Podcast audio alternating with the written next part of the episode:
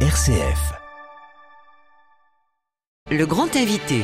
Ce matin, nous recevons un conteur, journaliste et historien. Bonjour Franck Ferrand. Bonjour Pierruc, bonjour à tous. À chaque fois qu'une église s'efface, c'est un fragment d'âme de la France qui s'évanouit. Dimanche dernier, 131 parlementaires ont publié une lettre ouverte dans le journal du dimanche pour appeler à la sauvegarde des églises rurales en France. Une lettre en réponse à l'ancienne ministre de la Culture, Roselyne Bachelot, qui a estimé qu'il fallait détruire certaines églises françaises du 19e siècle qui n'avaient pas un grand intérêt et pourraient être détruites. Est-ce qu'elle n'a pas un peu raison? Est-ce qu'il ne faut pas se concentrer sur Notre-Dame plutôt que sur des églises vides, froides et sans intérêt architectural Je pense que nous confondons là trois sujets, trois débats qui n'ont quasiment rien à voir les uns avec les autres. Il y a d'abord euh, le maillage, si je puis dire, de l'église et la présence de l'église sur le territoire. Ça, c'est un sujet confessionnel, c'est un sujet politique aussi. Euh, ça regarde d'abord l'église, mais pas uniquement. Euh, je vous rappelle qu'il y a en France un ministère de l'Intérieur qui, malgré la séparation de l'église et de l'État, s'occupe tout de même des cultes. Ce, cette question du maillage est un problème très crucial pour l'Église catholique depuis bien longtemps. Vous savez que maintenant, il y a énormément de paroisses qui ne sont desservies que de façon très, très, très, euh, comment dirais-je, ponctuelle, très, très rare même. Hein. Dans certaines des églises que je connais, moi, dans mon, dans mon Poitou natal, on ne donne la messe qu'une fois par mois. Vous imaginez Bon, avec euh, euh, souvent un prêtre qui s'occupe d'un grand nombre de paroisses et qui d'ailleurs a du mal à, à toutes les, les englober. Ça, c'est un des sujets. Bon, le deuxième sujet, c'est celui de euh, la protection du patrimoine. Et c'est vrai qu'il y a euh, un peu partout des monuments, pas seulement religieux, mais notamment des églises, bien sûr, puisque c'est euh, l'essentiel, enfin c'est une partie importante, très importante du patrimoine français, qui vont mal, euh, qu'il faut aider. Et alors là, pour le coup, nous avons un énorme problème budgétaire. Le jour où les Français voudront bien reconnaître que nous sommes en voie d'appauvrissement maximal, lorsque l'on comprendra que nous ne sommes plus le pays riche que nous avons longtemps été, et, et que nous ne le sommes plus pour des raisons qui nous regardent. C'est-à-dire que nous ne travaillons plus, nous ne créons plus, nous n'innovons plus. Donc du coup, nous n'avons plus la même richesse. Et, il est évident que les budgets qui sont alloués, euh, notamment au patrimoine, ne sont plus suffisants. Regardez le mmh. niveau du budget actuel euh, du patrimoine, de la direction du patrimoine au, ministère de la Culture, ça fait froid dans le dos. C'est-à-dire que c'est un budget qui est très très insuffisant. Il peut y avoir de, de ce point de vue le secours d'intervention, comment dirais-je, de, de, de, de, bienveillance euh, privée.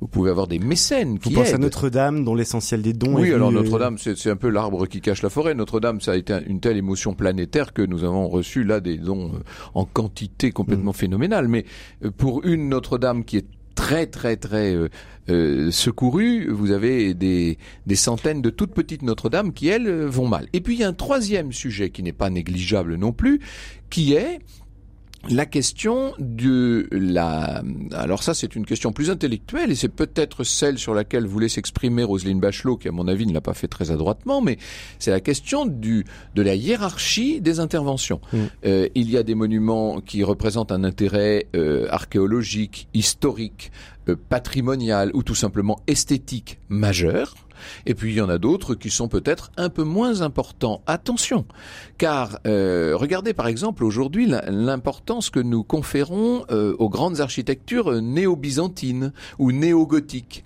que nous adorons et que nous restaurons euh, mm. avec beaucoup d'amour.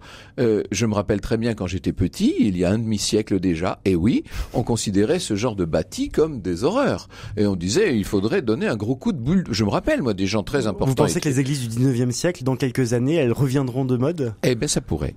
C'est-à-dire que euh, il se pourrait que des, des édifices auxquels pour l'instant nous n'accordons quasiment aucune euh, aucun intérêt esthétique, artistique ou, architectural, euh, demain deviennent des, des choses très importantes. Ça n'est pas exclu en tout cas. Donc il faut faire attention, mais c'est pas que je veuille absolument défendre Roselyne Bachelot parce que là je crois quand même que mais en même temps elle a voulu sans doute donner comme on dit un coup de pied dans la fourmilière mais il faut reconnaître qu'on ne peut pas toujours tout sauver et tout protéger. Et qu'il faut c'est vrai est-ce qu'il fallait prendre l'exemple des églises et notamment des églises de campagne J'en suis pas persuadé, mais il faut, c'est vrai, faire des choix. Ça, c'est certain. Et puis les églises, ce sont aussi des lieux de vie. On le voit euh, dans l'art quand on représente les églises il y a quelques siècles. Souvent, il y a là euh, des personnes qui, qui mangent, qui travaillent, qui évoluent. Oui, ça, ça appartient au premier débat. C'est ce que je vous disais. je pense que alors là, pour le coup, Rosine Bachot ne parlait pas de ça du tout. Ça, ça regarde qui? Ça regarde euh, l'Église, bien sûr. Ça regarde les élus, car il ne faut pas oublier que depuis 1905, toutes ces églises, elles sont les propriétés oui, des communes. Est-ce qu'on touche pas là la limite de la loi de 1905 Parce que c'est à l'État de s'occuper de tous ces, je ces édifices. Crois... Ah non, c'est pas l'État, c'est aux communes. Attention, hein. l'État ne s'occupe que des cathédrales, ce qui est déjà pas mal. Il y en a 81 en France, dont euh, les deux tiers sont en difficulté. Donc euh, bon, mais euh, je pense qu'on touche là non pas aux limites de la loi de 1905, mais aux limites de tout la de toute l'organisation de la politique patrimoniale en France.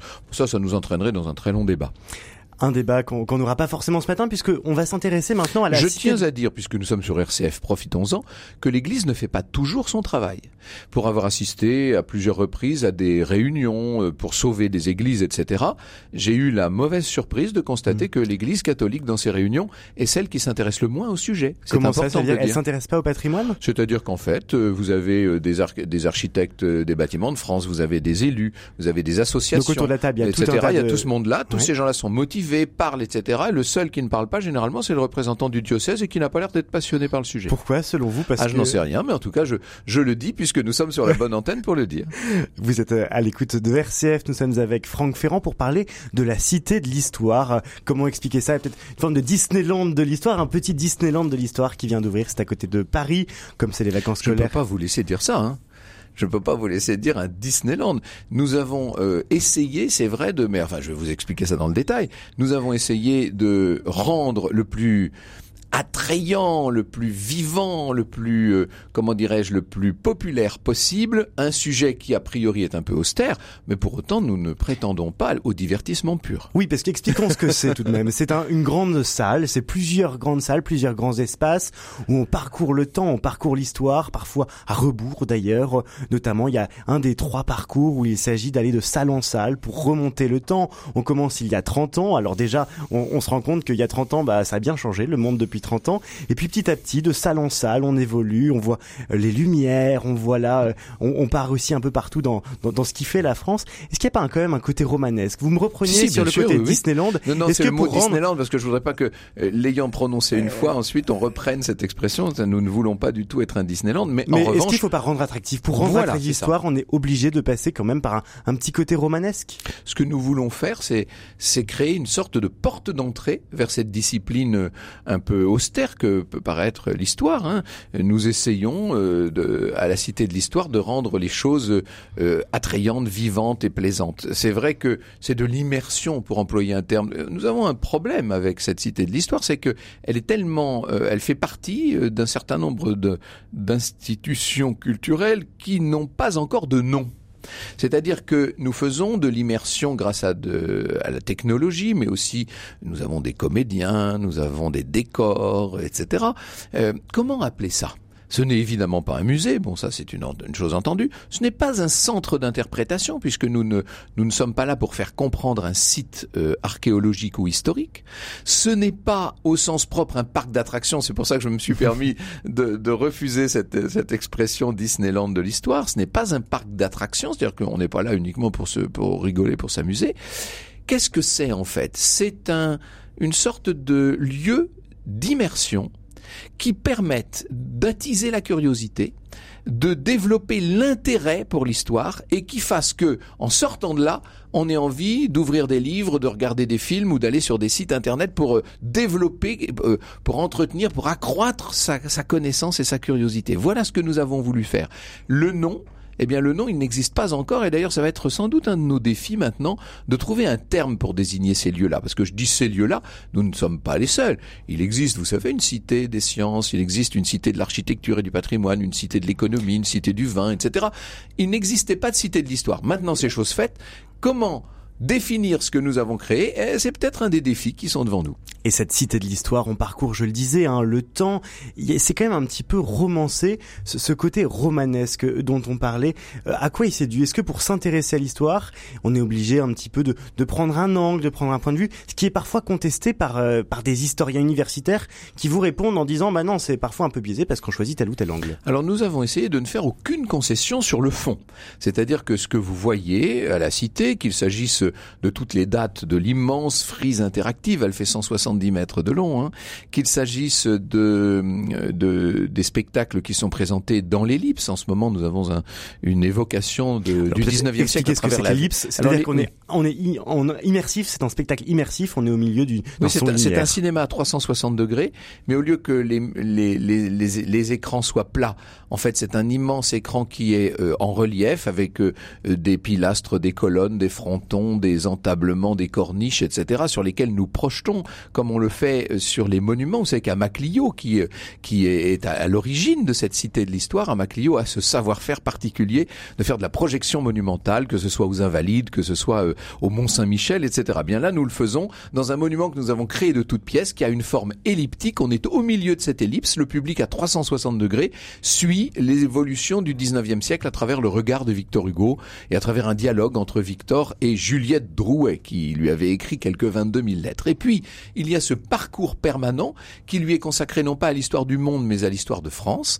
Et ce parcours de l'histoire de France, ce sont 15 grands décors à travers lesquels le public euh, se promène. On est projeté comme dans une sorte de cascade arrière, on remonte les siècles, on s'enfonce dans le temps, on part d'aujourd'hui pour remonter jusqu'à l'époque des invasions vikings et on assiste à un certain nombre de scènes. Et c'est là qu'interviennent les projections vidéo, bien entendu, le, commentaire sonore, les, les comédiens, les figurants. Enfin, on est plongé immergé dans le passé. Et là encore, nous avons essayé d'être le plus exact possible. Je pense qu'il n'y a pas beaucoup, il y en a peut-être quelques-unes, mais je les garde pour moi. Je les connais, nous les rectifierons. mais il n'y a quasiment pas d'anachronisme ou d'erreur. Hein. les décors sont très, sont faits de façon très soignée, en faisant très attention. D'ailleurs, euh, nombreux sont euh, des amis universitaires et spécialistes de différentes périodes qui nous ont aidés, qui nous ont donné leur point de vue, qui ont évité quelques petites erreurs que nous aurions pu commettre. Donc, sur un, sur le plan du fond, pour revenir à ce que nous disions. Sur le plan du fond, je pense que c'est assez incontestable, mais sur celui de la forme, c'est vrai que nous sommes très très ouvert, très accueillant. Nous avons une forme qui est très vivante et même palpitante, disons les choses. Ça, cette forme-là, j'y tiens beaucoup. C'est ce que j'ai toujours fait, moi, vous savez. Que ce soit à la radio, euh, à la télé, euh, sur scène. Mais justement, à la radio, à la télé, finalement, ces émissions d'histoire, elles ont beaucoup de succès. Vous disiez que on faisait cette cité de l'histoire aussi pour réintéresser les gens à l'histoire. Or, l'histoire, elle intéresse. On voit le succès de vos podcasts sur une radio euh, concurrente, mais néanmoins amie, comme le veut la formule. On voit le succès aussi des émissions de, Stéphane Bern, je pense à lui. L'histoire, elle intéresse. Oui, oui, bien sûr, il y a un très grand intérêt pour l'histoire. Moi, je n'en ai jamais douté de ça. euh, lorsque je suis arrivé sur Europe 1, il y a plus de 20 ans maintenant, enfin non, d'ailleurs, il n'y a pas plus de 20 ans, il y a 20 ans. Et je suis arrivé en leur disant, je vais raconter l'histoire tous les jours. Ils m'ont dit, mais ça intéresse personne. J'ai je vous promets que si. Moi, j'avais le souvenir très vivant encore d'Alain Decaux, que je connaissais bien, et celui d'André Castelot, et avant eux, ceux d'Octave Aubry ou de Gosselin le Nôtre, qui ont toujours su se situer sur cette ligne de crête passionnante qui est entre la grande et la petite histoire. Qu'est-ce que ça veut dire ça, être entre la grande et la petite histoire? Mais ça veut dire n'envisager les grands mouvements de l'histoire générale qu'à travers des incarnations, la vie de personnages, de personnes, de, les, des aventures humaines, et en revanche, n'évoquer les petites choses, les petites anecdotes de l'histoire, les petits détails, le petit bout de la lorgnette, qu'en lien direct avec les grands mouvements historiques. Et moi, je trouve que l'alliance des deux, c'est la rencontre des deux, c'est cette espèce de point de jonction qui devient rayonnant et qui permet de faire vivre l'histoire. En quelques mots, il y a besoin de ça pour transmettre aussi? Je crois que vous avez employé le bon mot. Tout à l'heure, vous avez employé un mot, vous avez vu, euh, qui est, hop, je, je, suis tout de suite arrivé. Euh, mais là, c'est l'inverse. Là, celui-ci, je l'accueille pleinement, car ce que nous essayons de faire, c'est de transmettre. La transmission me paraît absolument essentielle. On ne protège bien, pour revenir à vos églises de tout à l'heure, on ne protège bien que ce que l'on connaît et ce que l'on aime. Si l'on n'a pas cette, euh, ce lien personnel avec les choses, eh bien, rien ne peut se faire. Et la transmission me paraît la base de tout. Euh, comment comment s'appelait l'ouvrage de François-Xavier Bellamy, les déshérités ou l'urgence de transmettre. Eh bien, ce livre est un véritable bréviaire. Je crois qu'on devrait le relire. Merci beaucoup Franck Ferrand d'être venu ce matin dans la matinale de RCF.